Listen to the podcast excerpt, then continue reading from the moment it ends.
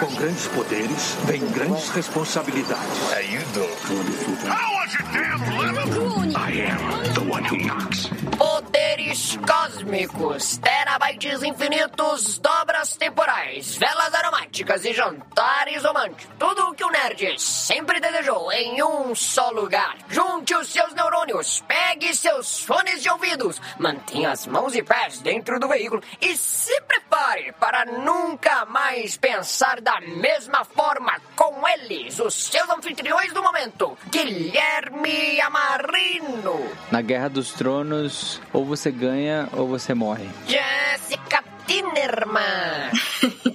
A gente tá pronto pra ser decepcionado de novo. Gabriel Mendes. Porque eu, por exemplo, tô na dependência aí de vocês. E um especialista em Westeros. Grandiosíssimo Gal. E começa. Tá, tá, tá, tá, tá, tá, tá, tá, tá, tá, tá, ali fica um bagulho louco. Você está ouvindo Contemporama.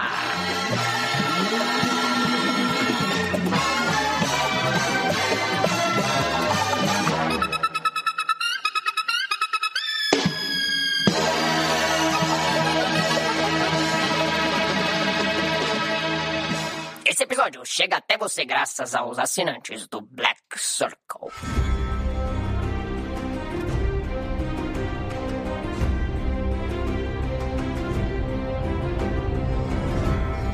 É isso, seus nerds. Não é Japa que vos fala, é o Gui, mas estamos aqui para discutir sobre dragões, sobre ovos, sobre mãos decepadas, sobre cavaleiros dos sete reinos, sobre religiões, sobre várias das coisas que nós gostamos. Um episódio que tá há tempos para ser gravado, talvez não mais pedido que o episódio do Shrek, mas um episódio de fato muito pedido. Estamos aqui para falar daquele continente que nós amamos tanto, que aos domingos cativou o nosso coração assim. É esse continente chamado Westeros. E para falar disso, a gente tem Gabs, Jéssica e o Gal que muitas vezes é o nosso consultor oficial de Westeros aqui presente entre nós. E aí, gente, tudo bem? Que legal, cara. Fala, Galbert. Não, e é tipo assim, não dá pra falar de episódio de Westeros ou Game of Thrones ou House of the Dragon que o pessoal já fala, tem que chamar o Gal, tem que chamar o Gal. Então, a gente chamou o Gal,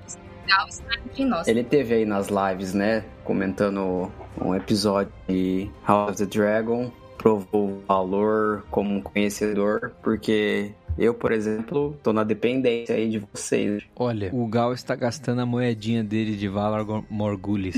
e aí veio aqui participar. E pra falar, eu sei que a gente vai falar muita coisa aqui que tem nos livros, na série. É, provavelmente você vai tomar spoilers, tá bom? Então, pra que fique bem claro aqui, a gente não vai ficar medindo esforços para te proteger de spoiler nenhum. Então, enfim, ouça pela tua conta e risco. Se você nunca viu nem a série, nem leu os livros, nós não vamos ficar avisando. Então, desde já, você entrou numa baita de uma zona de spoilers. Estamos aqui falando sobre Westeros, o continente, as tradições, os povos, a origem e várias outras coisas. Tem um PDF, olha só, acho que é um dos poucos episódios de Contemporânea que há um PDF escrito descrevendo o episódio. Pauta né? Não tem como falar de Game of Thrones ou Crônicas de Gelo e Fogo em duas frases, não, cara. O negócio vai muito além. É, realmente é muita coisa. Você começa falando algo, de repente você já puxou a estrada de um personagem que ligou com a religião de outro, que interferiu do outro lado. Cara, é muita coisa. E eu nem sei porque que eu gostei disso. Na verdade, eu comecei lendo com preconceito. Eu falei, nossa, livro grande, cara. Mas aí, no primeiro livro já, fui lendo, fui curtindo. Acho que a maioria deve ter sido assim. Cara, sabe o negócio que me interessou no Game of Thrones? O quê? É? Foi assim, eu tava na livraria Saraiva na época, saudosa livraria Saraiva, e normalmente eu parava lá uma vez por semana e pedia dicas de livros, assim. E aí esse cara, um dos atendentes lá, falou assim, ó, esse aqui chegou aqui e tal, vai se tornar uma série da HBO e pá. E aí eu vi, fui ver a sinopse atrás, e aí tinha lá uma história de jornada de bastardos, de gente deformada, alguma coisa assim que tem...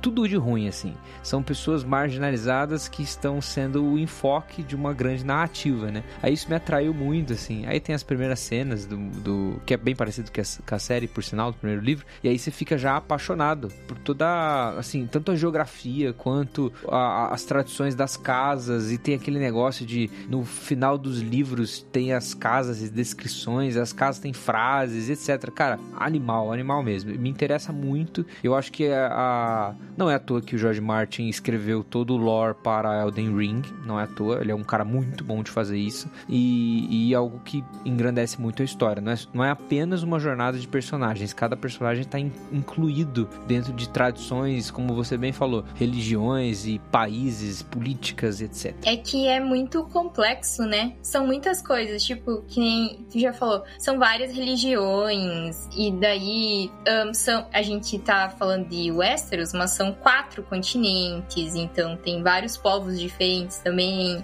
a forma como tudo aconteceu, como cada família lida com as coisas. Não, não é se, de se achar estranho que ele escreve tão devagar, né? Ele realmente se dedica muito nisso, porque o homem bota muita informação em tudo. Porque, nossa, é um universo assim muito diverso.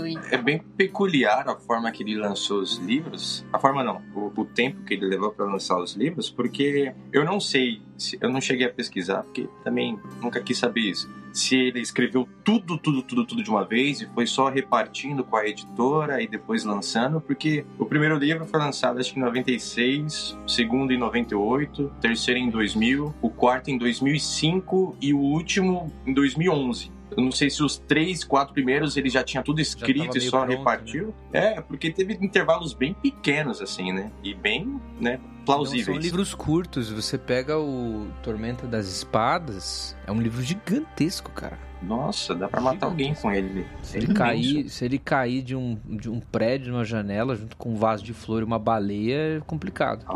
Exatamente, faz um estrago. E aí, a demora pra sair o, o sexto livro, cara, eu não sei o que ele tá fazendo. Você tem que desistir, gente. Eu acho que ele tá rico e ele não quer mais viver disso. Porque senão já tinha saído. O vô. E não, ele, fora que ele lançou o Fogo e Sangue parte 1, né? E ainda tem a parte 2 que precisa ser lançada, né? Tem isso. Tirando os contos que tem de, de nos livros no meio, né? O Cavaleiro dos Sete Reinos e tal. É, e aí por aí vai e tal. Mas é, o interessante é que ele continua pelo menos trabalhando no continente, digamos assim. Na produção de conteúdo, talvez não as conclusões das histórias que a gente ama, mas ali tem algo de Westeros ali. Ele ainda tá investindo alguma coisa em Westeros.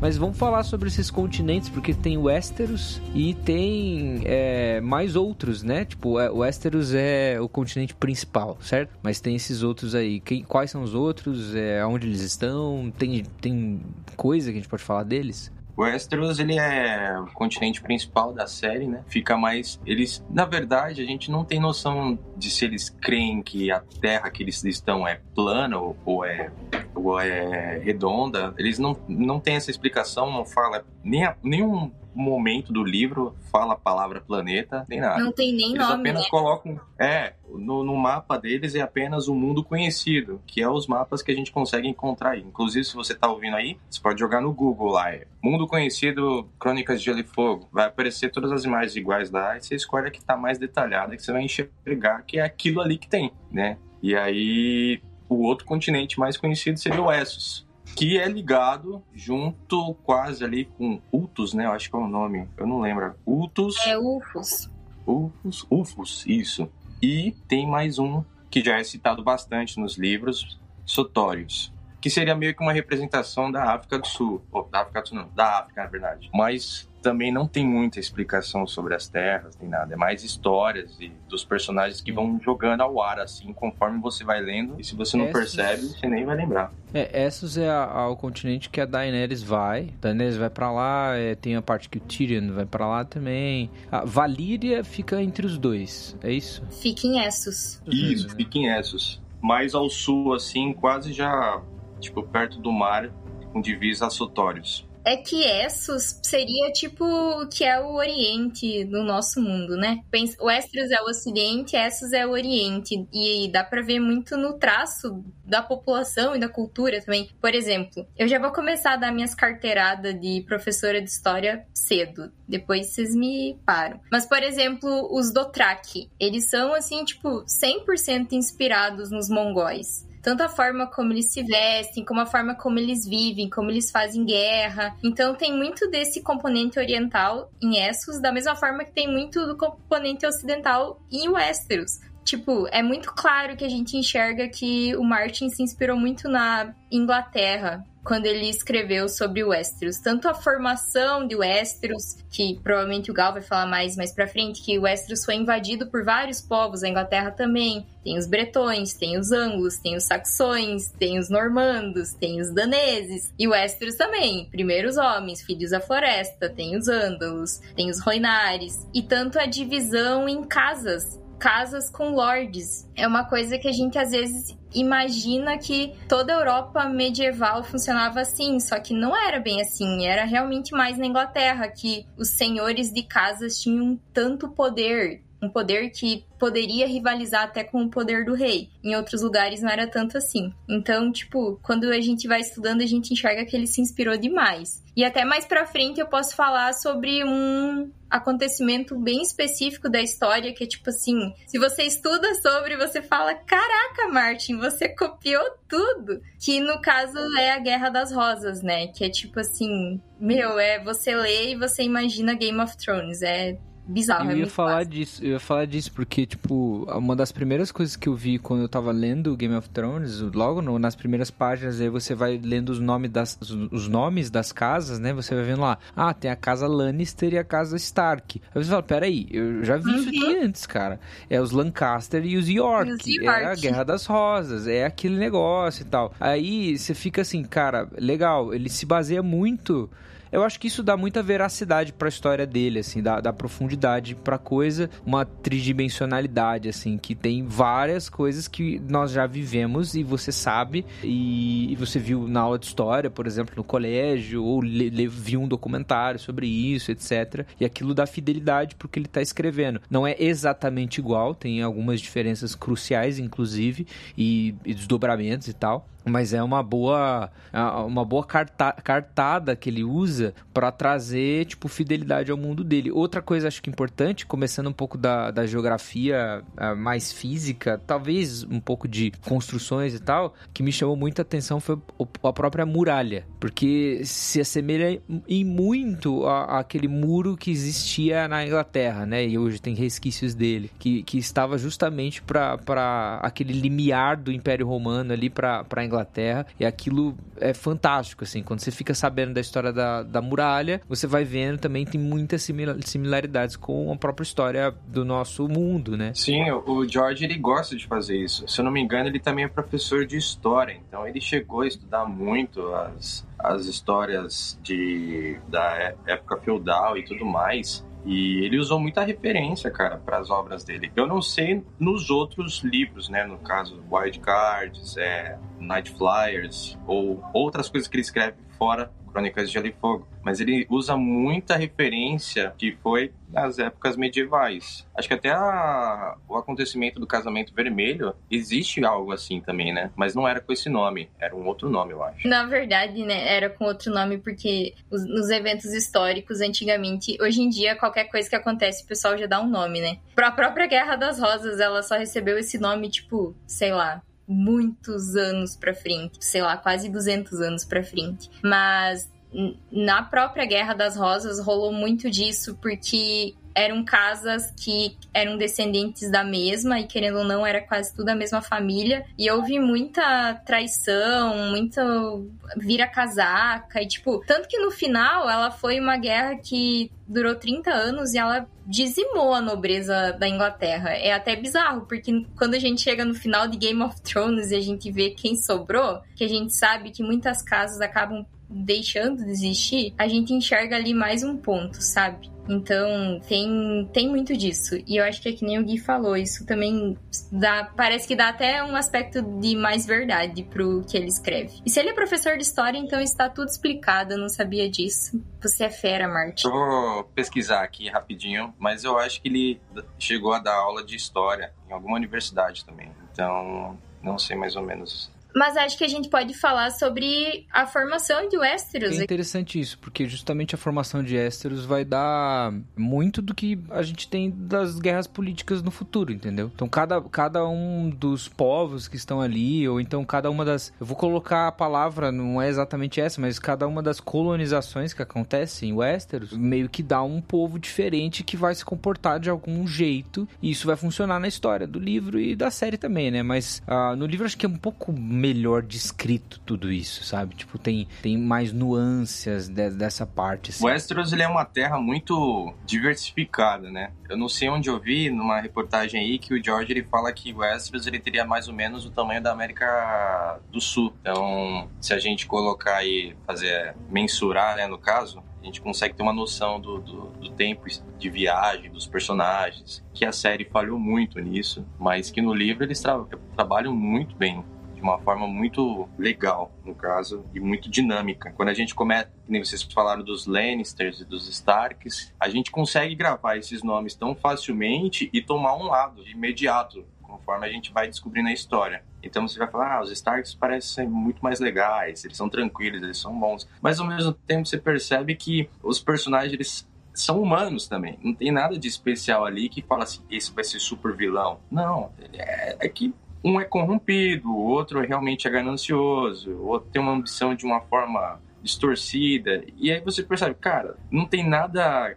Aí a gente separa uma parte, né? Não tem nada sobrenatural nas ações dessa galera. Eles Sim. são totalmente humanos. Que aí, se a gente for falar de sobrenatural na série, a gente entra numa outra parte. Mas assim, eles tomam decisões que vai afetando realmente um efeito dominó no reino todo. E aí o Westeros era essa terra diversificada, com o tempo ela foi muito dividida, até chegar no momento em que ficou dividida em sete reinos. A gente consegue perceber o quanto ela vai sendo modificada de uma forma é, brutal, violenta e ao mesmo tempo todos querem tudo ali naquela terra. Ninguém mais quer zarpar mais pro leste, ninguém quer mais conquistar outras terras fora daquele, daquela. Porque o Westeros é uma grande ilha ali, só que a gente não tem muito mais no norte. Terra de sempre inverno. Que quem tá olhando o mapa aí vai perceber que é como se fosse o nosso Polo Norte, ou a Groenlândia, Sim. não sei. Tipo o Canadá sendo destruído ali, sabe? Com aquelas pequenas ilhas. Seria mais É que na verdade o mapa não acaba, né? Tanto essa parte do norte, a gente não tem noção de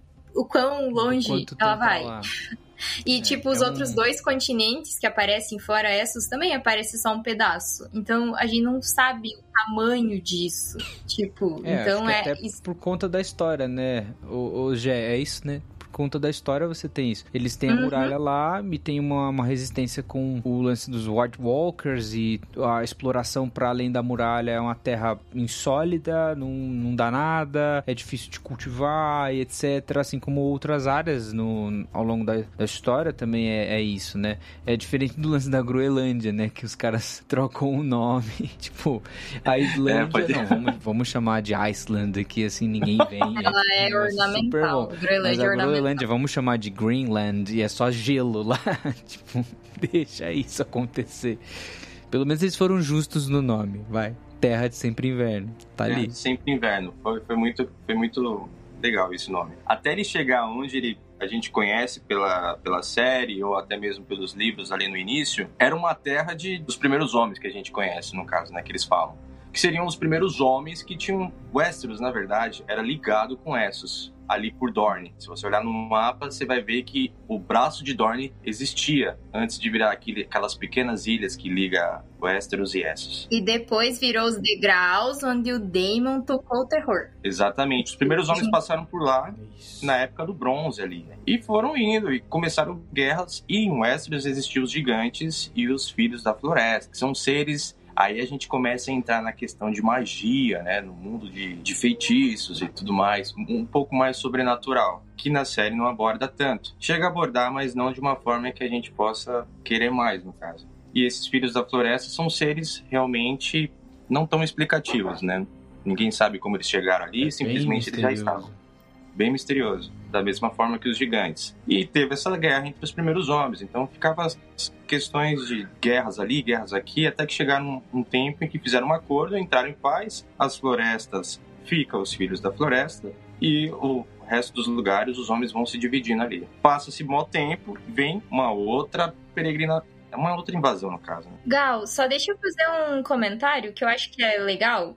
Esses primeiros homens, eles acabam adotando a religião dos filhos da floresta, depois desse tempo de guerra, né? Tanto que o pessoal do norte é o pessoal que mais tem sangue desses primeiros homens, e por isso que os Stark, por exemplo, ainda servem aos deuses antigos, que são deuses tipo, da natureza, os represeiros e coisa e tal. E eu acho que isso é uma coisa bem legal, que essa religião dos represeiros, ela na verdade era dos filhos da floresta, né? Mas aí os primeiros homens adotaram e é por isso que os Stark e uma outra casa ali do norte ainda seguem essa, porque o resto é praticamente a dos sete deuses, É né? tipo, é tipo uns druidas, ô, ô, gente. É isso aí? Os caras, os filhos da, da floresta, são tipo druidas e aí.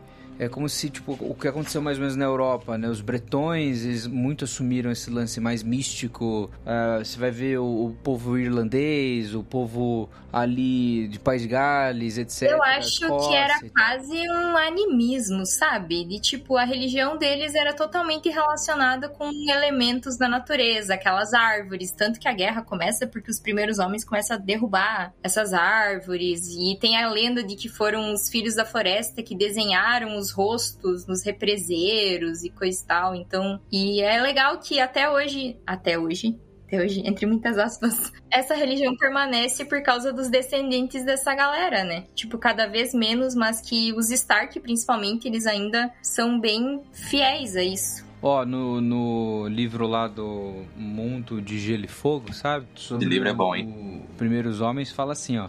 Se os homens verdes ainda sobrevivem na ilha, não é claro. Embora de tempos em tempos apareça o relato de algum jovem senhor do rio imprudente que pega o barco até a ilha e tem um vislumbre deles antes que os ventos fortes ou de um bando de corvos o levem embora. Os contos infantis afirmam que eles têm chifres e, e pele verde escura. São uma corrupção de uma provável verdade, a de que os homens verdes usam vestimentas verdes e, e adereços de cabeça com chifres. Caraca. Todo um povo místico, assim, que é, sei lá, Sim, eles são bem estranhos mesmo, né? E na série eles vão aparecer mais pra frente, né? Tipo, com o Bran e o Corvo e coisa e tal. E eles são meio textura de árvore, pele textura de árvore e crianças. São bem caricatos, na verdade. É. E é bem legal, porque conforme os primeiros homens foram adotando essas, essa prática da religião deles, entre eles já começaram a, a surgir homens e mulheres que, tipo, começou a era dos heróis, no caso. Falando nisso, antes disso, era conhecido como a Era da Aurora, na verdade. Os primeiros homens entrando em Westeros, conhecendo os filhos da floresta, guerreando com eles, depois fazendo o selo de paz ali, conseguindo viver na mesma terra. A partir daí começa a Era dos Heróis, que é que os homens e mulheres começam a se destacar, eles começam também a se guerrear entre eles por questões de territórios, e os feitos começam a ser espalhados, que aí é quando a gente tem a noção do branco, construtor, ter surgido para a casa Lannister, seria o Lan, né? Ou Len, não sei. Esse Bran era bom, porque metade das construções de Westeros tá na conta do Bran, do construtor. Muralha, Bran. Winterfell, Bran. a empresa da- do continente conseguia fazer tudo. Esse cara era realmente incrível, porque. Mas é aquilo, né? Acho que é questão de história. Por ele ter feito alguma coisa extraordinária, acho que todo mundo gostou do nome dele e começou a colocar o nome dos filhos, que era uma prática isso, né? Colocar o nome de alguém, algum guerreiro, algum. E Bran Stark tem vários. Tem vários. Tipo, toda geração tem pelo menos um. Então, quem sabe foram até vários diferentes, mas, né, junta num personagem históricos. Exatamente. Eu gosto da teoria de que o ancestral dos Lannister é uma mulher, mas É só uma teoria também, então não tem como. Mas é bacana, porque começa a surgir aí os primeiros heróis, né? A gente tinha um exemplo aí do. Eu não vou lembrar o nome dele agora, mas ele é. Ficou conhecido como o primeiro rei dos primeiros homens, em que ele seria tipo o pai do Bran, o pai do Lan, por aí vai. E ele ficou na Adão. Campina. Será que era Adão o nome dele? Ficou na Campina e ficou como tipo conhecido como o homem que conseguia fazer muitos filhos, sabe? Eu não sei o nome agora. Mas ele conseguia, tipo, procriar bastante, cara. Para onde ele ia, ele fazia uma jornada de filhos. Uma E esses filhos geravam outros filhos. Não é pai Abrão, não é Adão. Catra o nome dele. Catra. Será que é? Ai, ai. Alguém me disse. Então, MC Catra, pai do Brandon Construtor. E do Lannister, pai de todos. Pai das crônicas.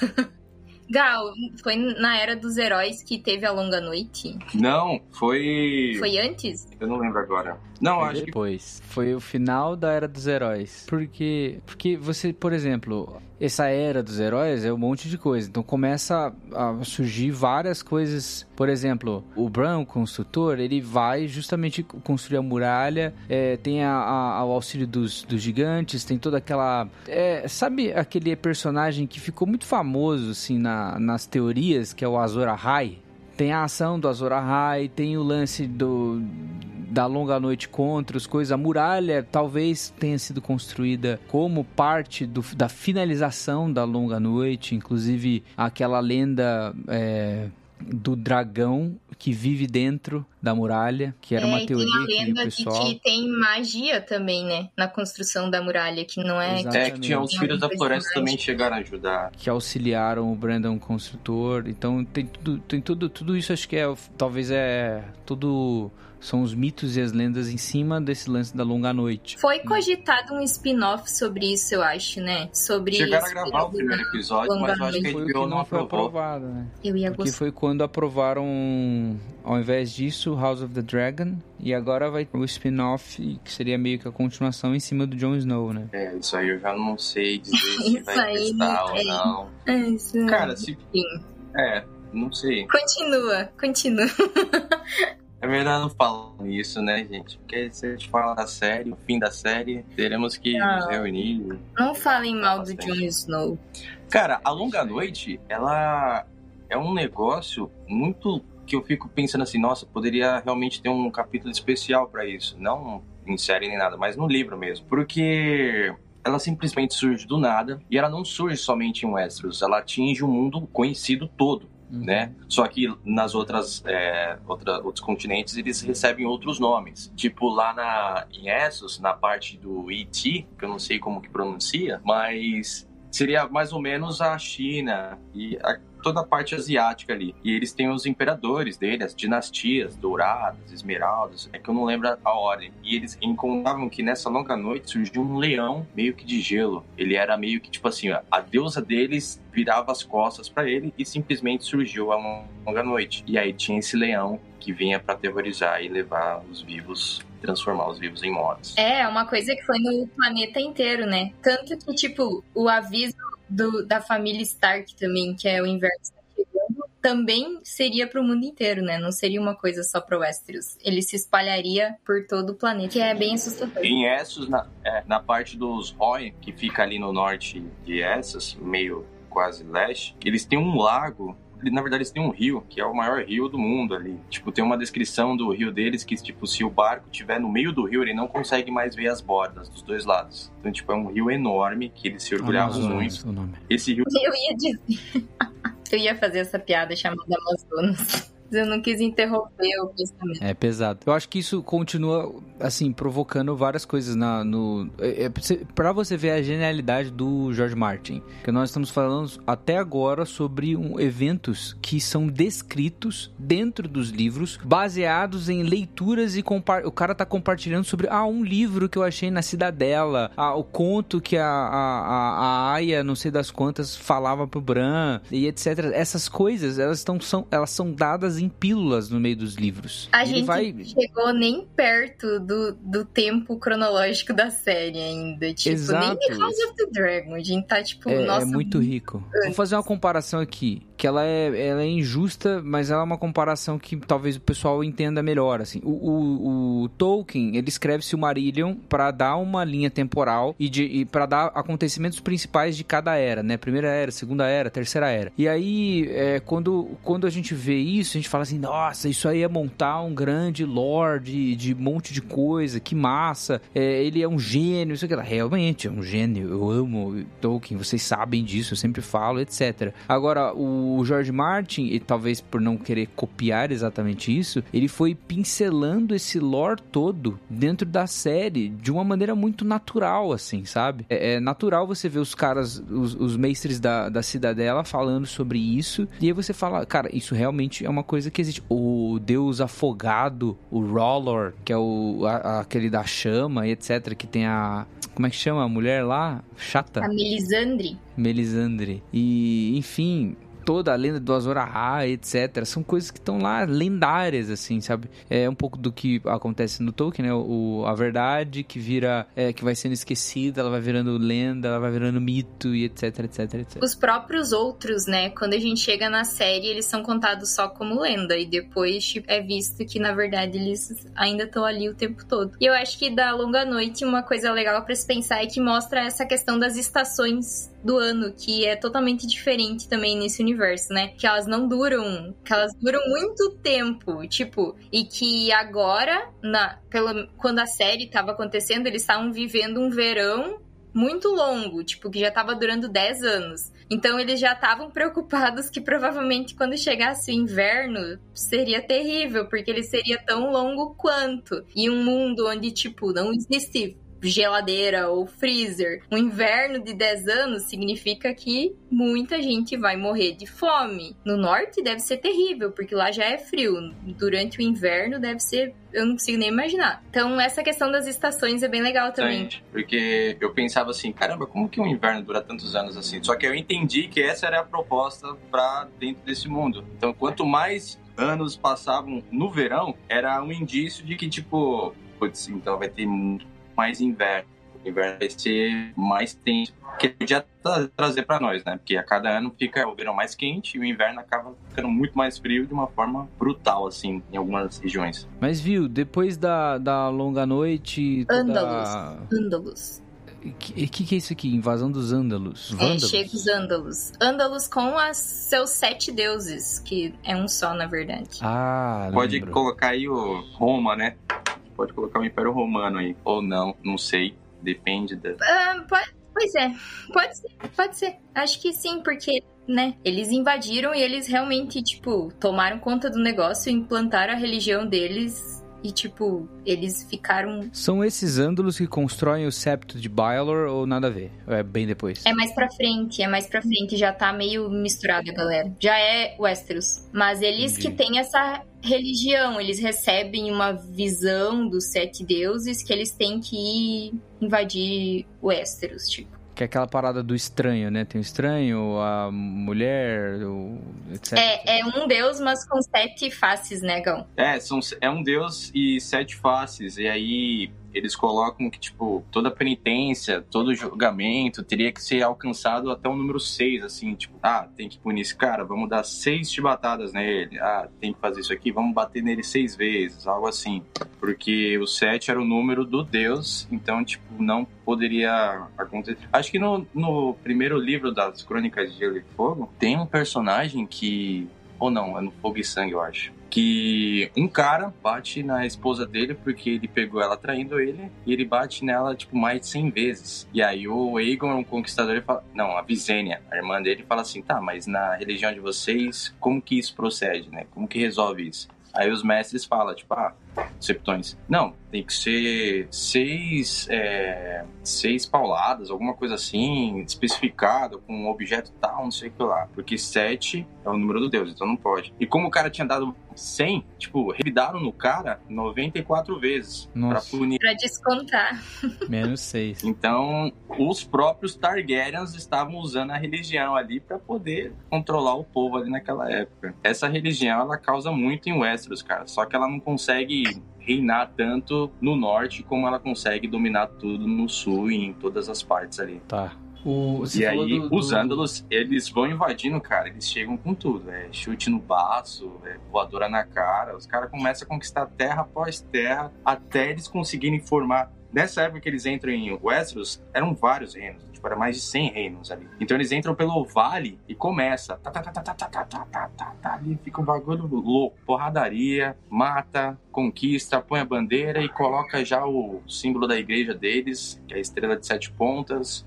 Já uhum. instaura ali, já começa a fazer toda toda a construção de uma nova cidade e tal. E aí eles vão construindo até conseguir colocar ali, ó, seis reinos, né? Porque como eles não conseguem ter tanto Vai. sucesso no norte, fica seis reinos. Na verdade, cinco, né? Porque Dorne também não, Dorne. não facilita tanto. Era uma área quente, cheia de areia, então os caras, tipo, meio que, ah, deixa pra lá. E ficaram ali nos outros reinos. E aí a galera vai se submetendo. Eles conseguem conquistar até as Ilhas de Ferro. E olha que os caras das Ilhas de Ferro são meio chatos. Mas nas Ilhas de Ferro eles não conseguem implementar a religião, porque eles gostam do deus afogado. É. Que é, A gente assim, vê isso na família do Greyjoy, né? Exatamente. Eles têm um deus afogado lá, vivo.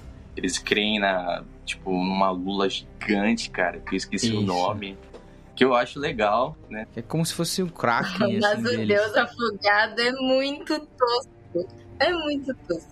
O, nos livros, é que na série eles juntam os irmãos do Theon é, num personagem só, né? No... Na, tem, ela, ele tem uma irmã e um tio, o Fion. Ele tem a Yara na série e ele tem o Euron, que é o tio dele. Isso, daí aí ele tem o pai dele. Isso, o pai dele tem mais irmãos, é isso mesmo. É, ele, o pai do, do Theon Greyjoy tem mais irmãos no livro do que na série. E tem um dos irmãos do Theon que ele é. Tem o Euron, né? Que é o cara que dá confusão. E tem o cara que ele é um sacerdote do Deus, Deus afogado, né? E que ele fica tendo visões, etc. no livro. É muito, muito interessante você ver essa diferença de contexto mesmo, com diferença de comportamento, assim, que eles têm. Você falou de, de vários reinos, né? Tem a galera da, das te- terras fluviais ali, corre rio, né? River Run. Terras ocidentais, que tem onde os Lannisters depois vão ficar. Tem o, o vale, né? Que é onde o Mindinho é, vai pra, pra irmã da, da Kate. A Lisa, Isso. a Lisa Erin. Aí depois você tem Campina, Terra de Tempestade, que é... Campina é o Mato partezinha. Grosso de Westeros. É a terra dos fazendeiros. A gente já acho que nessa parte já pode separar certinho, né? É, Porque daí meio que já fica como é no, no Game of Thrones mesmo, né? E como os ândalos entraram pelo vale, o vale hoje, de novo eu falando hoje, como se a gente estivesse vivendo naquela época, mas o vale é o lugar de sangue ândalo mais puro que tem na, em Westeros. É naquela região do Vale de Erin, porque é por lá que, que eu não entendo como que eles conseguiram entrar por lá, mas eles são bom mesmo, porque acho que deve ter sido um dos piores lugares possível para se invadir o continente é pelo vale. É, não dá pra saber. Mas em Westeros, eu acho que a parte mais populosa ali, acho não, né? A parte mais tranquila e populosa de se viver é na Campina, que hoje é hoje, é igual eu falando igual você. Que hoje, gente, os três A é, gente, é a gente liderado aí pela casa Tyrell. né? Que É a inclusive não seria Tyrell. Tyrell foi tipo a casa ali sortuda, né? Porque 300 anos antes era uma outra casa que coordenava todo aquele espaço da, da Campina. E aí ela se juntou com os Lannisters, que é a casa Gardner, não é? Gardner, isso mesmo. A casa Gardner se juntou com os Lannister para lutar contra Aegon e as irmãs dele. E daí, ó, Perdeu. Perdeu toda a descendência na guerra ali. E aí o Aegon fala assim: Ah, e aí, irmão? Qual o seu nome? Aí o cara fala: Tyrell. Tyrell, essa campina é tua. Fechou. Fechou até hoje. Se deu bem, pegou tudo, virou a casa soberana daquele espaço. É isso aí, velho. E falando sobre House of the Dragon, a Campina é o lugar da casa Hightower, né? Que é a cidadela. A Hightower fica. No House of the Dragon, a casa Hightower ela é manda-chuva, viu?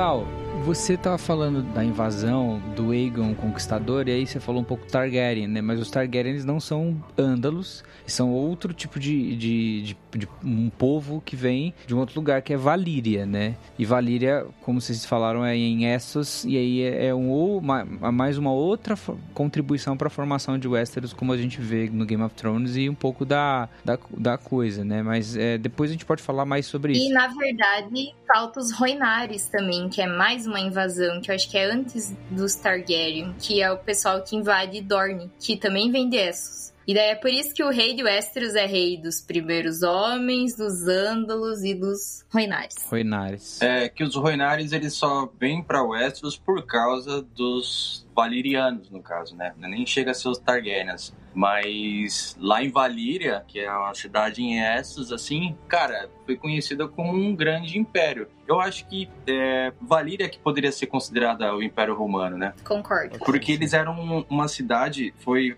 fundada, assim, antes deles terem os dragões, eles eram pastores de ovelhas. Coincidentemente, naquele local onde eles moravam, tinham 14 vulcões. E nesses vulcões, meio que pareciam ninhos de, de dragões. E eles encontraram ovos de dragões. Então, com o tempo, eles foram meio que adestrando esses dragões. E isso foi dando uma grande potência para eles, bélica, né?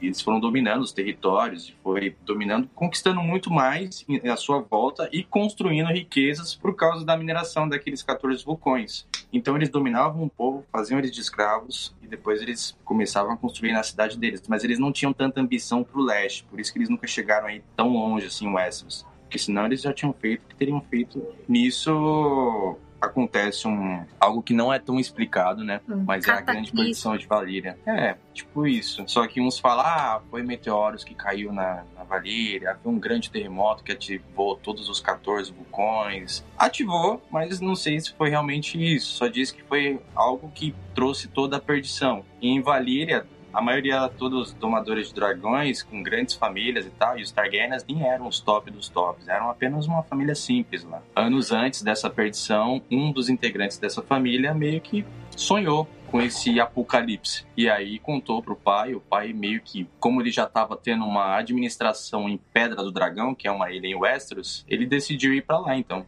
aproveitou. Anos depois acontece o que a filha tinha sonhado, e aí os únicos valerianos que realmente sobreviveram foram os Targaryens e os Velaryon, que eram uma casa vizinha aos Targaryens. Nos livros você encontra a descrição que os valerianos também têm cabelos meio prateados, loiros e olhos lilazes. Na série já não é assim. Eu achei legal a abordagem que eles fizeram na série, na Casa do Dragão, que eles têm a pele bem negra e os cabelos meio dread, meio Sim, prateados, brancão, agora não sei mas- dizer a cor. É, É, é ficou bem muito massa. branco, né? Ficou bem Não legal. é aquelas peru Bem legal. perucona, né?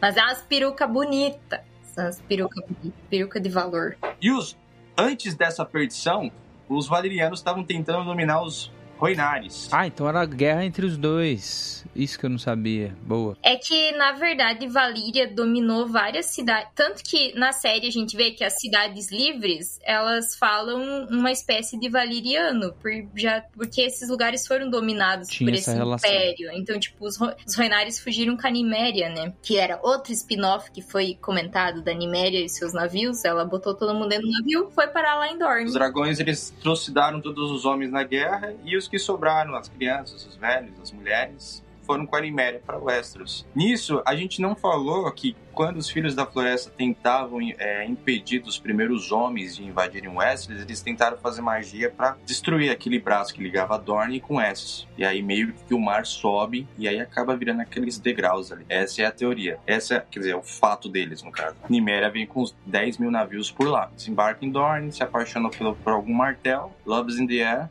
e fica ali. E os Roinares, eles também têm uma característica bem legal já também desse aspecto de Essos ser o continente diferente, que eles têm a pele mais escura, né? Os Roinares, eles têm a pele mais escura e daí, tipo, é uma característica que é mais visível no pessoal de Dorne, no pessoal do sul. Isso é bem legal, cara. E daí agora chega os Targaryen, finalmente. Uma pergunta sobre o pessoal de Dorne. Quando aparece o pessoal de Dorne na série, né? Você tem esse traço bem egípcio, meio ah, ali marroquino, ou- ou algo, um quê disso, né? Até um pouco indiano e tal. Essa é a proposta mesmo, né? né, De ter essa parte mais ocidental, assim, de, um, de uma sociedade. Eu vou falar uh, bem de forma muito leiga, assim. É que essa sociedade que você vê os caras se vestindo bastante com tecidos de seda, essa parada das arquiteturas mais detalhadinhas, bem curvadas, etc. É bem característico ali quando a gente vê essa parte do sul de Westeros, né? Sim, acho que o George R. R. Martin ele gosta de fazer isso, na verdade, né? Eu não sei a respeito dos personagens negros que ele não colocou tanto na história. Não sei se mais pra frente vai ter algo assim nos próximos dois livros, ou se alguma coisa que seja spin-off, tipo, sobre sotórios, porque as descrições dos sempre de personagens que têm a pele muito escura, ele acaba dizendo, ah, que veio das terras de sotórios, não sei o que lá, por aí vai. Mas em relação a, outro, a, a, outras raças, você vai vendo, tipo, principalmente fora de Westeros, né? Que é muito legal. Eu acho que eles estão produzindo um, uma, um desenho 2D, 2D mesmo, sobre os impérios que tinham em. E aí Ah, eles legal. são personagens, personagens asiáticos, então eu, eu vi que eles estão fazendo eles estão fazendo esse desenho baseado dentro do mundo de George R. R. Martin, que aí já é uma outra perspectiva do, de Crônicas de Gelo e Fogo, bem legal. E queriam fazer também a série da Niméria, mas eu não Ah, sei, legal acho que não foi. Niméria, que era o nome da lobinha da área. Que ela deu É. Niméria por causa Isso. dessa mulher, né? Tal Loba, que era uma outra teoria também, que a gente ficava assim, ah, nessa temporada vai aparecer a, a Niméria. A Niméria é essa loba que tá liderando. No livro ficava toda hora assim, não, porque uma certa loba atacou, tem uma matilha que está atacando viajantes e não sei o que lá. E você fica, ah, a Niméria vai aparecer. Ah, a Niméria vai aparecer. A Niméria vai Ai, aparecer. eu E amo nada. os lobos. Mas ela aparece depois no final da série, né? A área tem um encontro com ela, elas meio que. É. Mas ela já é uma loba selvagem, então. Você aqui, eu aqui, vai pra lá e eu vou pro outro lado. É isso aí. Dá uma se encontrada. Falando na série, quando eu li é, Como Sobreviver em Westeros, eu achei muito legal esse, esse tema, porque assim, se você tem mais de 30 anos e tá vivo em Westeros, cara, você é privilegiado. Porque Cara, Parabéns. não, não- é, tipo, não tem como, não tem como. Independente se você é da nobreza, ou se você é da Baixada das Pulgas, ou se você é um lobo, ou se você, sei lá, qualquer coisa. Alguma coisa vai acontecer pra você perder a sua vida ali rapidinho. É incrível, cara, como no mundo do George. R. Martin não tem ninguém forte no, sentido de, tipo, é, eu vou sobreviver, tipo, nessa A situação. gente descobriu isso já no primeiro livro e primeira temporada, né? O George R. Martin ele faz Com isso Ned. porque quando ele leu O Senhor dos Anéis e ele viu que o Gandalf morria ali, né? Ele falou: Meu Deus, como assim? Esse aqui é um dos principais. Tá vendo? Por causa disso, ele começou a fazer: Eu preciso escrever histórias em que pessoas boas morrem. E, e, tipo, ele começou a fazer isso. E, e sempre quando você vê alguém que começa a assistir Game of Thrones e a pessoa fala assim: Cara, não acredito até hoje que o Ned Stark morreu. É uma surpresa, é um choque mesmo. Essa curiosidade é real. Eu não acredito que o Ned Stark morre, infelizmente. O George falando assim, ah, blá, blá, blá, blá, blá, eu li lá, o Gandalf morreu, como assim? Como o Tolkien fez isso? Eu tava na escola ainda. Como ele Isso ousa. mudou minha visão em tudo. O negócio do Ned é bem legal, porque eu já vi relatos de pessoas que leram o livro e mesmo assim, quando aconteceu na série, tipo, não acreditaram, sabe? Tipo, que sabiam que ia acontecer. É, então. Porque no livro você sensação vê terrível. por ângulos que não dá pra enxergar a situação acontecendo. Né? Você fica sabendo, tipo, já de- aconteceu e ela só vai lembrar. Na série, não. Na série você consegue visualizar ali os dois pontos de vista da Sansa e da Arya. Uma parte do ponto de vista da Arya, em que ela tá abraçada Sim, com ela tá vendo, cara né? da Patrulha da Noite, mas a gente não vê, não lê ali que a cabeça foi cortada nem nada. É. É somente depois, no capítulo da Sansa, que ela começa a lembrar. Então, ou seja, já passou a situação. E aí eu achei, pô, achei que ia, tipo, tá no momento, sabe? Mas não tá. Na série você consegue ver os dois pontos de vista ao mesmo tempo e ainda consegue ver a cabeça do Ned Stark num frame assim, ó. A É. espada atravessando ela. E o patriarca da família York na Guerra das Rosas também teve a sua cabeça cortada e espetada numa lança e colocada na frente da cidade. Muito doido. No livro você, tipo, fica com esperança. Porque acaba o capítulo e você fala, não acredito. Só que como você não teve a confirmação visual da própria área, eu fiquei, ah. Ele deve ter sobrevivido, deve ter acontecido alguma coisa, porque troca a narrativa, né? Tem, é, esse, esse recurso do George Martin é interessante. Ele fica trocando a perspectiva da narrativa de acordo com o personagem. Porque daí te dá esperança, ah, alguma coisa vai acontecer, vai dar tudo certo. E aí não dá. Eu ia falar, tem outros momentos que isso acontece, acho que da mesma in- intensidade. Tem um monte de gente que morre do nada. Game of Thrones é isso. Só que é, é- é isso. Só que aí tem o outro, o casamento vermelho. Eu ia dizer, eu ia puxar casamento vermelho agora. Cara, esse. Que é absurdo. Eu acho que eu me surpreendi ainda mais no Casamento Vermelho. Que você não tá dando nada. É quando, quando, tá, quando eu vi, eu já sabia o que ia acontecer. E só surpreendi porque foi muito, muito, muito bem feito, assim. É muito mesmo, assim. E, e lendo assim, você fala, meu Deus, não acredito que tá acontecendo isso. Não, como assim? Aí é uma linha e pronto. E acabou. Adeus, Rob Stark. Que você falava assim, beleza, ele vai vingar o pai dele. Adeus. Sabe? Tipo, mano, como assim? Como assim? E você fica pensando assim e fala, cara, realmente isso é, é, é muito possível de ter acontecido. Então, sobre, é, sobreviver em Westeros é um desafio. Sobreviver em Westeros é isso, tipo, mano, ele mostra a fragilidade em todos os pontos de qualquer personagem. Então, independente se você tem honra ou se você realmente é um regicida ou não, cara, você tá ali, ó, tipo, eu não sei se eu gostaria de perder a mão, na moral. Nossa, também é uma É, cena eu ia forte. falar que o perder, o cortar a mão do Jamie também é um, assim, tipo, não é uma morte, mas é algo também inesperado, sabe? E uma baita muda atuação do cara. o rumo da história. É a mão dele, a mão, a melhor mão, é, é o cara que já tava ali lutando com a identidade dele, etc. E adeus, mão, que você sabe manejar a espada, você vai ter que reaprender a lutar. Só que assim, já era um personagem desprezível, né? Ninguém queria estar, tipo, mano, não, não dá pra defender esse cara, não quero defender porque ele é muito, né, desgraçado. Mas na, na hora da narrativa você tá meio que quase comprando a dele, mano. Porque ele tá indo viajar com a Brienne. O monólogo dele com a Brienne ali, É. o monólogo dele com a Brienne, o diálogo com a Brienne ali, cara, você fica, meu Deus, faz todo sentido, cara. É por isso que ele não liga pra opinião da galera, porque senão ele entra em depressão profunda, velho.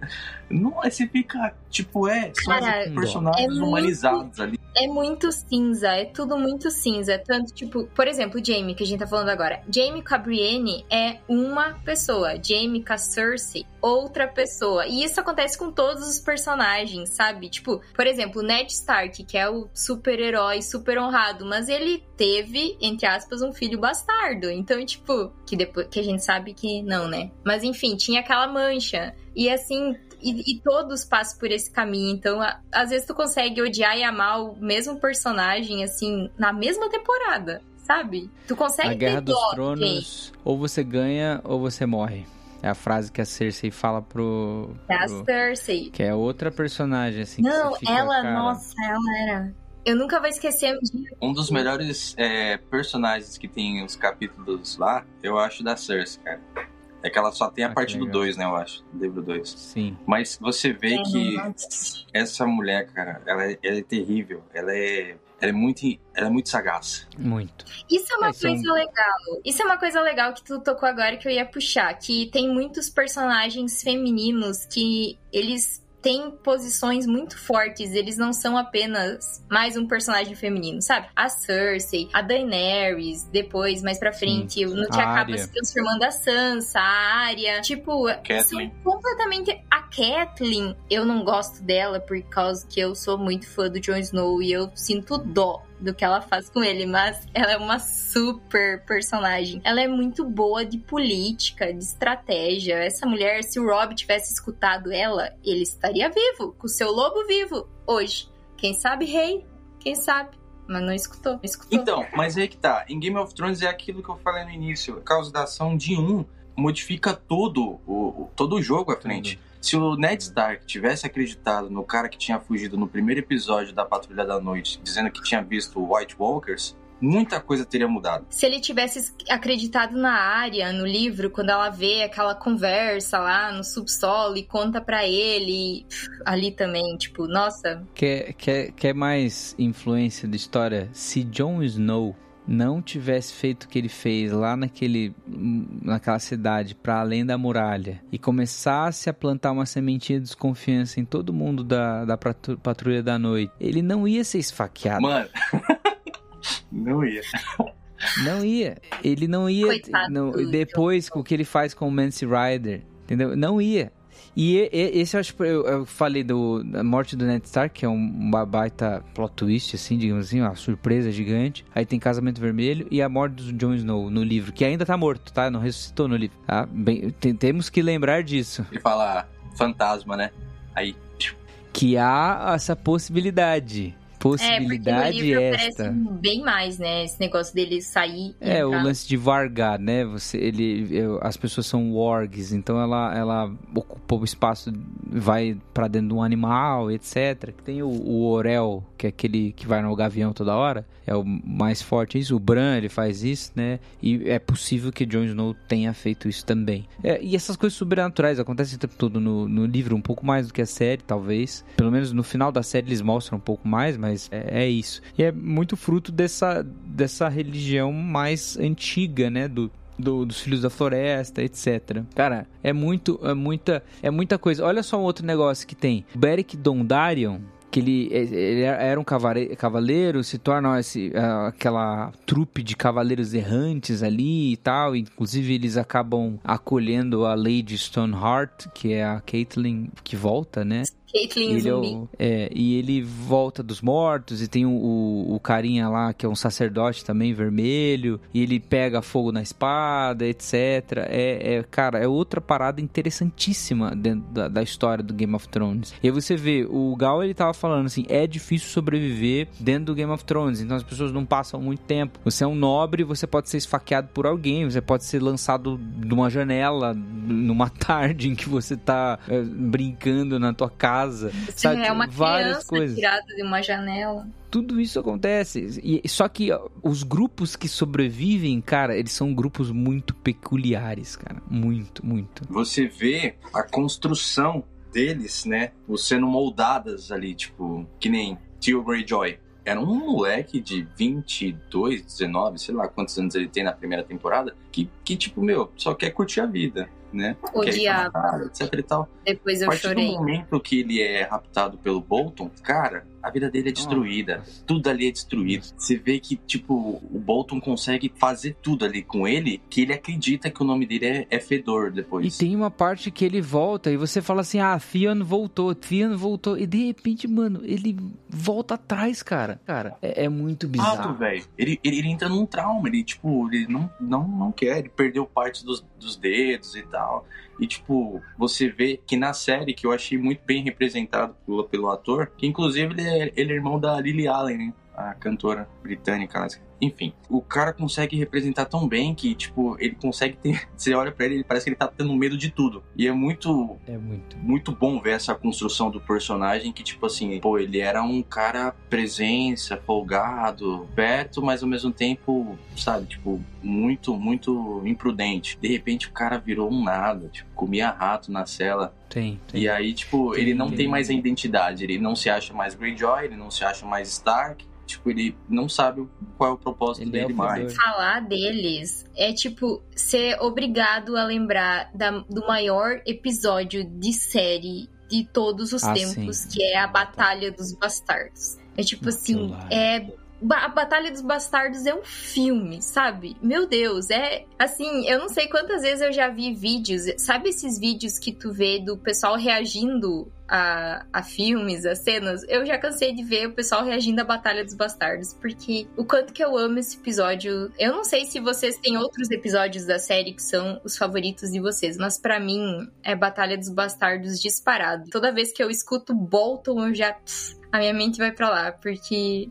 meu, é muito, muito, muito bom. É, embora eu odiasse mais o pai do, do Ramsay do que. Inclusive, o Ramsay ele era bastardo, tá? É, ele Depois era que ele Snow. vira Bolton, né? É quando ele mata o E- pai. Inclusive, o norte é dos Bolton agora, né? No livro. No livro. Não. Stark já era. É, por enquanto, né? Não sabemos o desdobramento. No livro ainda tá nessa. nessa é, vamos ver o que vai acontecer. E uma coisa interessante é que, tipo, nessa batalha, quando tem aquela parte do Jon Snow sendo afogado pelos soldados todos e tá ali, nossa, cara, é muito. É, é isso, você fica agonizado, de você. Ah, e é uma batalha massa, mas só que ilustra algo que o Game of Thrones fala muito, né? Sobre os próprios bastardos, né? Como que essa política de sobrevivência, eu, cara, eu preciso virar um senhor de uma casa feudal e eu sendo um senhor de uma casa, então eu vou é, conseguir sobreviver, vou conseguir ter é, vassalos, eu vou conseguir dinheiro, eu vou conseguir ganhar as guerras, eu vou conseguir poderio militar, eu vou conseguir fazer todos os meus desejos, etc. E aí você vê uma constante tentativa de todo bastardo se encaixar dentro da família e se tornar de fato é, mudar o sobrenome dele para um nobre ou então fazer com que o sobrenome dele se torne uma casa nobre, né? Isso é muito presente assim no, no, no Ramsay, só que tem vários outros é, ali que estão ao redor da coisa, né? É que essa questão dos nomes dos bastardos é bem marcante, né? A forma como os bastardos recebem seus nomes nas crônicas, eu acho que diz muito com relação a isso, porque você é marcado como um bastardo, porque todo mundo sabe que tu é um bastardo por causa do sobrenome que tu tem. É, e não importa a família, não importa o pai. Tipo, pode ser um Isso aí. Stark. Se você é filho de um Stark, nasceu de tal região, tu é Rivers, é Snow, tu é Pike, sabe? É, você vai ser Flowers. Não interessa muito, assim, tua procedência. O interessa que você é um bastardo dessa região, sabe? E marca mesmo. Então você tem ah, o, o- Por exemplo, pra sair um pouco do lance de Tarks, etc., de falar do Jon Snow, que talvez é o principal personagem bastardo da série, né? Você tem a Elaria Sand e a galera ali em Dorne. Então você tem a- as mulheres ali que estão ao redor da casa principal, entendeu? Estão, elas, elas estão por ali, que tentando galgar um- uma coisa, sabe? O, o Oberyn e, e- a relação que tem ali, cara, é fantástico você ver como que é quase que uma relação de parasitas, sabe? Que alguns bastardos têm com as famílias, entendeu? Robert, ele falam que ele tem 16 filhos bastardos. Que acharam, né? Porque devia ter mais. Sim, exatamente. E uma deles, tipo, tá lá, em- tá lá no vale e ela ajuda a Catherine a subir a montanha pra, quando ela tá levando Sim. o anão junto e tal. não sei o quê. A que tá guiando ela, aquela mina, é filha bastarda do, do, do Robert. E aí, tipo, só que ela não recebe o, o Stone, ela recebe o Storm, porque ganha mais o nome do pai. Senão, Jon Snow seria Sand. Sand, porque nasceu em Dorne. Exato. Mas aí, Ned Stark, né, cara, é o cara, levou e ficou Jon Snow mesmo. Aí há essas, tipo, exceções, assim, no caso. E tem os Blackfire dos Targaryens, que antigamente aconteceu, mas só porque ele quis adotar o nome da espada, que era uma Blackfire mesmo. E aí Sim. ficou como. Mas que também é legal. Batizado, né? tem essas peculiaridades nos bastardos também. Mas eles sempre são vistos como algo, ah, maldição, assim, para pro povo, né? Tipo, ah, esse aí é bastardo, é melhor não confiar. Eles são sempre, tipo, pessoas que vão querer puxar o seu tapete, etc e tal. E em média pode ser, né? A gente vê aí o Ramsay, Ramsay Snow, mas não é uma verdade padronizada. É, inclusive a própria Cersei, ela tenta matar o Gendry, né? Que era um bastardo do, do Robert, né? Então ele, ele é um cara que, que é perseguido por conta disso. Ao mesmo tempo, ele é um cara que era procurado, inclusive pelos Stannis, por causa disso, né? Que, pô, ele é um, o cara que poderia ser o rei de direito, né? Isso que o Stannis, ele acaba realmente já matando um filho do Robert, né? Mata. É que na, na série eles não colocam, mas no, no livro tem um já. É bem legal.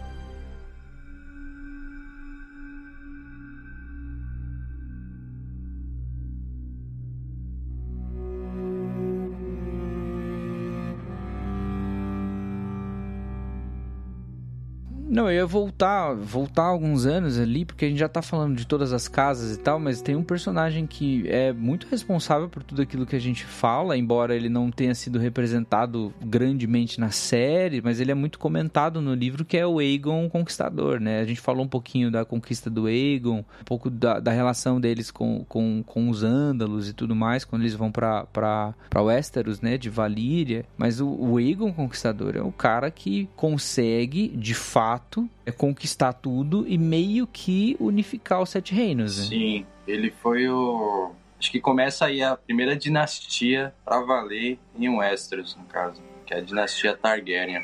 O Aegon, ele meio que, tipo, só tava esperando alguma coisa acontecer, sabe? Pra ele começar a invadir Westeros. Porque em Pedra do Dragão já tinha aquela mesona, não sei quantos metros, que é o mapa do dragão. Pô, mapa de Westeros. que né? acende no. Nossa, no caso da A mesa de LED. E a partir dali, cara, acontece algo em que nas terras fluviais existia um rei chamado Harry, sei lá o que, o negro. De Harrenhal. Isso, da- do castelo de Harrenhal. E na Ponta da Tempestade tinha Duran. Então, Duran, Durrandan, alguma coisa assim.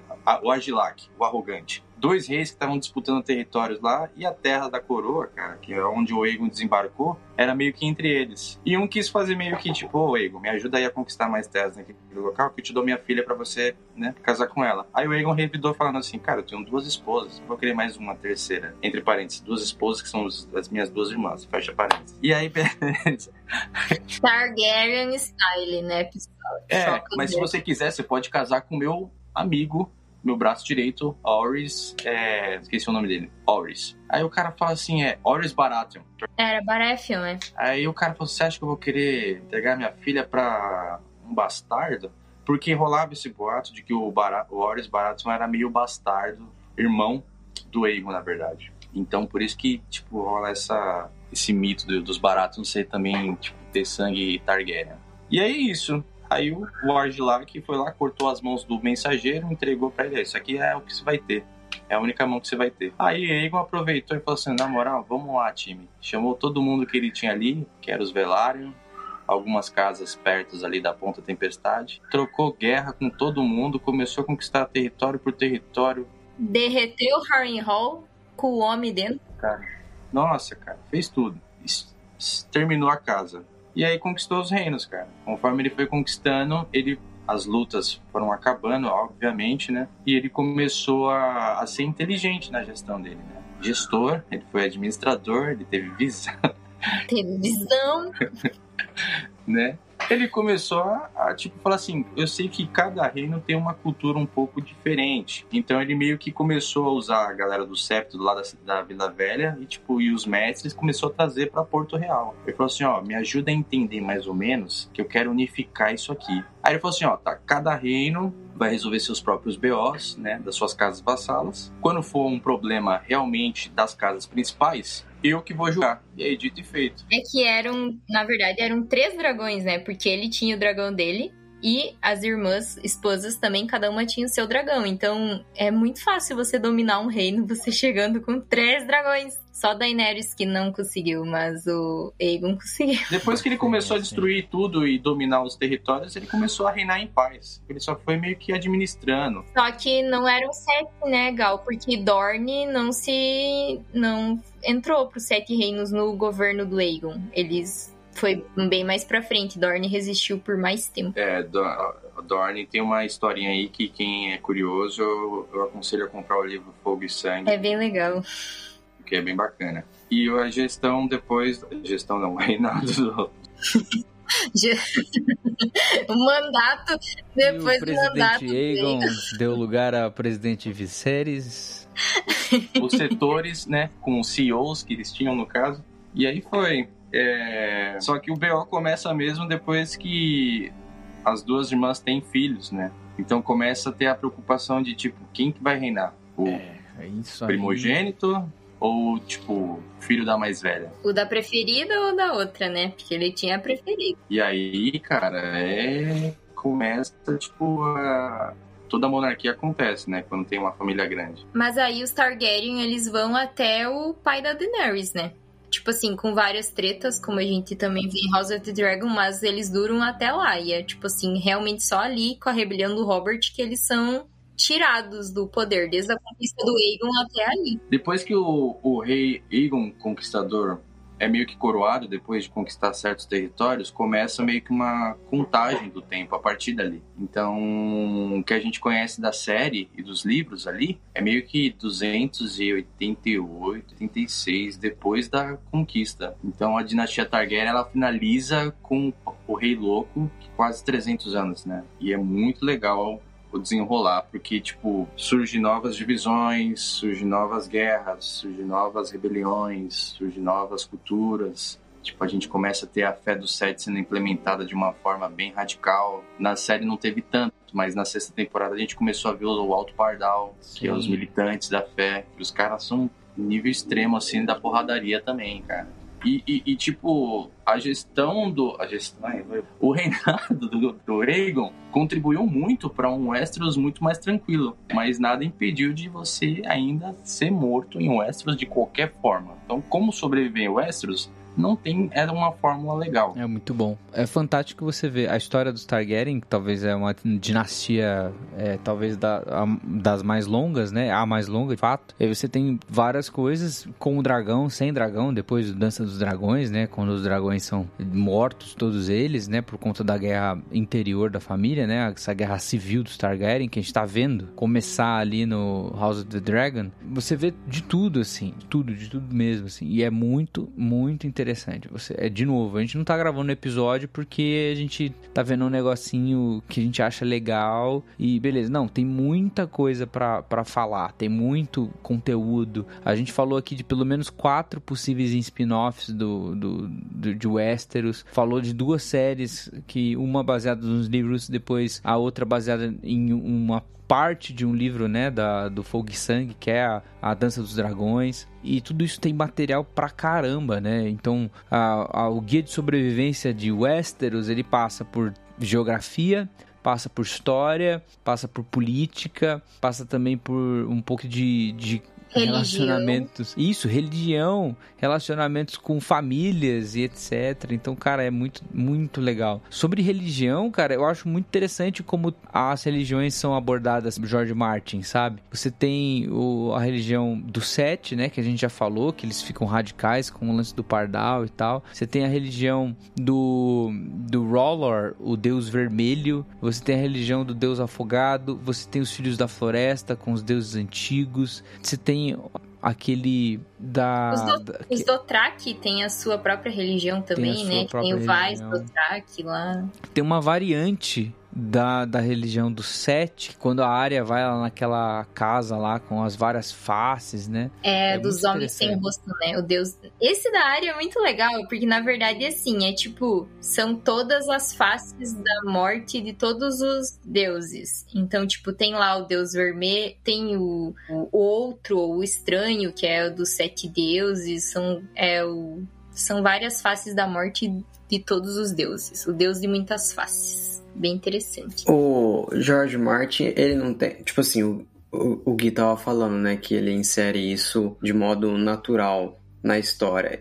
Ele não tem, tipo, um livro que é só um compêndio, assim, de, de lendas e, é o... e, mitos da formação do mundo. O Guia de Sobrevivência de Westeros, eu acho que é um... É, um, é o nome do livro? Porque tem vários livros agora, né? Depois que o negócio fica muito famoso, um monte de gente começa a publicar. O que eu tô aqui na minha frente é o Mundo do Gelo e Fogo. Muito disso que a gente falou. Tem as histórias dos povos, a timeline, é, um pouco de história de cada família, sabe? História dos Targaryen, história de Valíria, história dos Baratheon, sabe? Tudo isso tem nesse livro, O Mundo de Gelo e Fogo. É aqueles livros de você colocar na sala, sabe? Mas tem, tem vários outros. Mas eu acho que o mais perto disso que o Gabs falou é realmente esse do mundo de gelo e fogo. O resto é tudo espalhado, assim, entre os outros livros dele, coisa e tal. Concentrado, acho que é mais nesse aí mesmo. Que tem, tipo, analisando Westeros, guia pop-up de Westeros. Acho que o maior compêndio de, de lore de Westeros é esse mesmo, o mundo de Gelo e Fogo.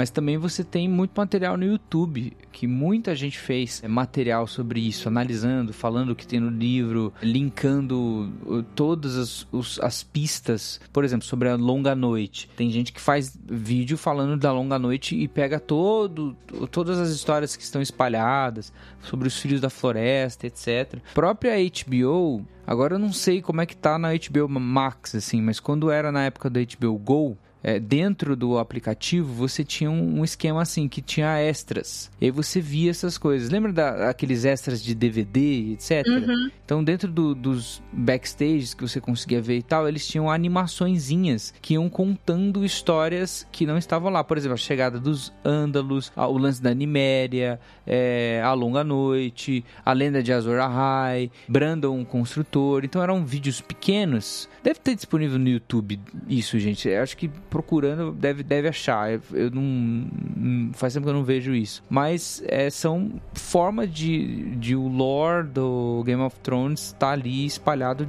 com uma forma mais educativa, digamos assim.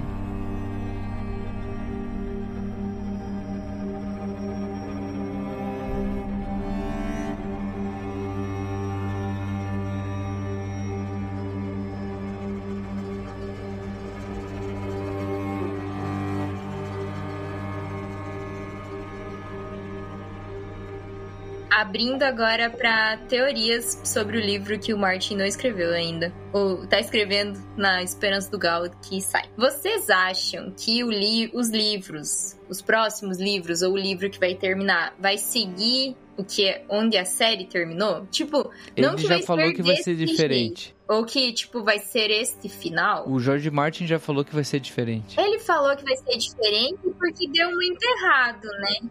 Porque ele. Porque falaram que ele tinha dito pros diretores o final que ele ia escrever. Agora que todo mundo odiou, ele disse que vai ser diferente. Tá demorando, ele tá reescrevendo. É, eu acho, eu acho que é bem por isso. Mas eu acho que, ó, se a gente fosse analisar a ideia principal da duas últimas temporadas do arco do John e da Dani, acho que o da Dani funcionaria. O do John ficou algo muito meio que whatever. Detalhadamente escrito na série não funcionou. Por quê? Porque eles não tinham um negócio pronto ali. Eles tinham umas ideias. O que funcionava na série, para mim, até a sexta temporada, foi a adaptação total. Mas eles não tinham a sexta temporada, o livro da sexta temporada, né? Então eu não sei. Tinha algumas coisas, né? É, tinha algumas coisas é, ali. A sexta temporada não tinha livro. E assim, a, eu acho, para mim, a sexta temporada é uma das minhas preferidas. Mas daí a partir dali, enfim, é que, né? É, Na minha cabeça, eu vou dizer, o meu final perfeito, eu tinha meu final perfeito. É, ninguém é ia gostar. meu final perfeito, assim, Crônicas de Gelo e Fogo. Jon Snow e Daenerys casam, eles têm um filho que é o herdeiro perfeito, que é dos dois, ninguém briga, eles ficam lá no trono com dragões e lobos de pet e acaba tudo felizes para sempre. Os caras mataram Jon Snow. Aí ah. ressuscitaram um maluco. Cara, até as ressuscitações. As ressuscitações. Ressurreições. Ressuscitações? É o certo? Ressurreições. Não, ressurreições. As ressurreições de Beric Dondarrion tinha mais propósito do que essa ressurreição do Jon Snow. Era mais fácil deixar o Jon Snow morto. É, tipo, ressuscitou, você é o grande Aegon Targaryen, o herdeiro e coisa e tal, e depois o cara vai pro meio do mato com o fantasma, fim. Cês, e mata estão... muitos Ô, gente, vocês sabem que fizeram a continuação fan, fanbased, tá? Tipo. E como é? Total, total fanfic. A continuação direta da série. Que é o seguinte: o Drogon levou o corpo da Daenerys. Ah, eu vi. E, de alguma maneira, eles ressuscitam a Daenerys. Algum sacerdote vermelho de Essos ressuscita ela. Isso. O Bran, ele é, ele vira o rei, né? Tipo, de fato e tal. Aí o que acontece é que, tipo, a Daenerys ressuscitada, ela invade e conquista o reino de fato. E ela vira rainha. Só que a Daenerys estava grávida. Olha o meu final aí. Era, esse era o meu e sonho. E aí ela tem uma filha. E ela, por conta do que o Jon Snow fez, etc., proíbe todas as pessoas da entrada do Jon Snow no reino. Então o ah, Jon Snow que... não consegue entrar ali em Porto Real. É proibido. E aí fica, então, essa, tipo, Jon Snow lá e nós aqui. E ela proíbe a filha dela de ver o Jon Snow. Falar com o Jon Snow, etc. Aí tem e lá umas coisas... a filha dela cresce e o sonho da vida dela é ter um lobinho de estimação. É, deve ser alguma coisa assim. Deve ser esse dilema aí. Mas fizeram a continuação. Olha lá, se o George Martin não trabalha, o fã o trabalha. Fã trabalha, velho. Sempre vai ter alguém para continuar. Coitado, sério, coitado do John. Meu Deus, coitado. O Jon Snow é a pessoa que mais se lascou. A Daenerys morreu, mas tipo, quem o Tyrion que fez tudo para ele ir lá matar ela. Ele E, tipo, ele depois tá sentado, ele que dá a ideia do rei, como se ele fosse, nossa, uau, agora todo mundo escuta o Tyrion. Ele fala para aquele conselho, escolhe o rei e depois tá na mesa do rei. E o Jon Snow no meio do mato. Cara, isso é muito. É, mas é, é, isso aí. É isso aí. O fã hum, às vezes não sabe também esperar e aí dá tudo errado. Mas olha, é, é, é desafiador Game of Thrones você gostar desse negócio depois que acabou. É desafiador. Eu agora, vocês falando assim, eu tô lembrando dos últimos episódios. Não é desafiador. Não é desafiador, Gui, porque todo mundo tava super empolgado com House of the Dragon. De tipo, anos depois dessa Mas nossa é outra história. É tipo, ah, trocou. Mas... Não, mas tipo, se saísse uma continuação agora, todo mundo ia ver, ia estar tá super empolgado pra ver a filha do, do Nerys gosta, então a gente vai querer ver até o fim, mesmo que seja uma bosta. a gente tá pronto para ser decepcionado de novo. Exatamente, porque não é possível com a qualidade dos episódios que eles tinham nas primeiras temporadas chegar na última e decair tanto assim, sabe? Virar um negócio meio loró, é tipo meio que triste para um roteiro. Eu não gostaria da minha obra ser sendo tratada dessa forma, se fosse minha.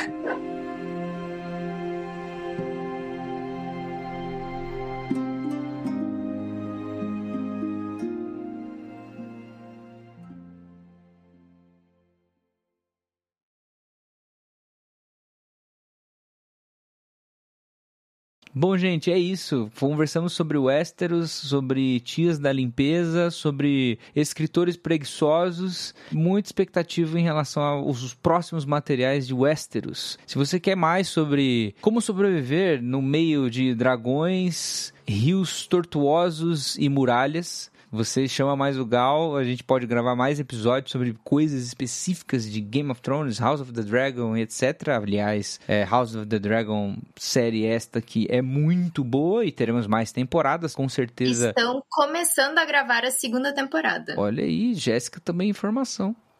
E, e, segunda temporada que vai ter bastante guerra, por, por acaso. Provavelmente, muitas A gente poderia investir num programa onde o Gal, que já é ator, ele interpretasse tipo um Bear Grylls de Westeros, fazendo a prova de tudo Game of Thrones. E eu pagaria para ver. Investiria todo o meu dinheiro nessa para ver se ele chegava até os 30 anos lá. Gente, hoje eu estou num vulcão. Aqui acharei, encontrarei um ovo de dragão. Ovo Venham de comigo. dragão.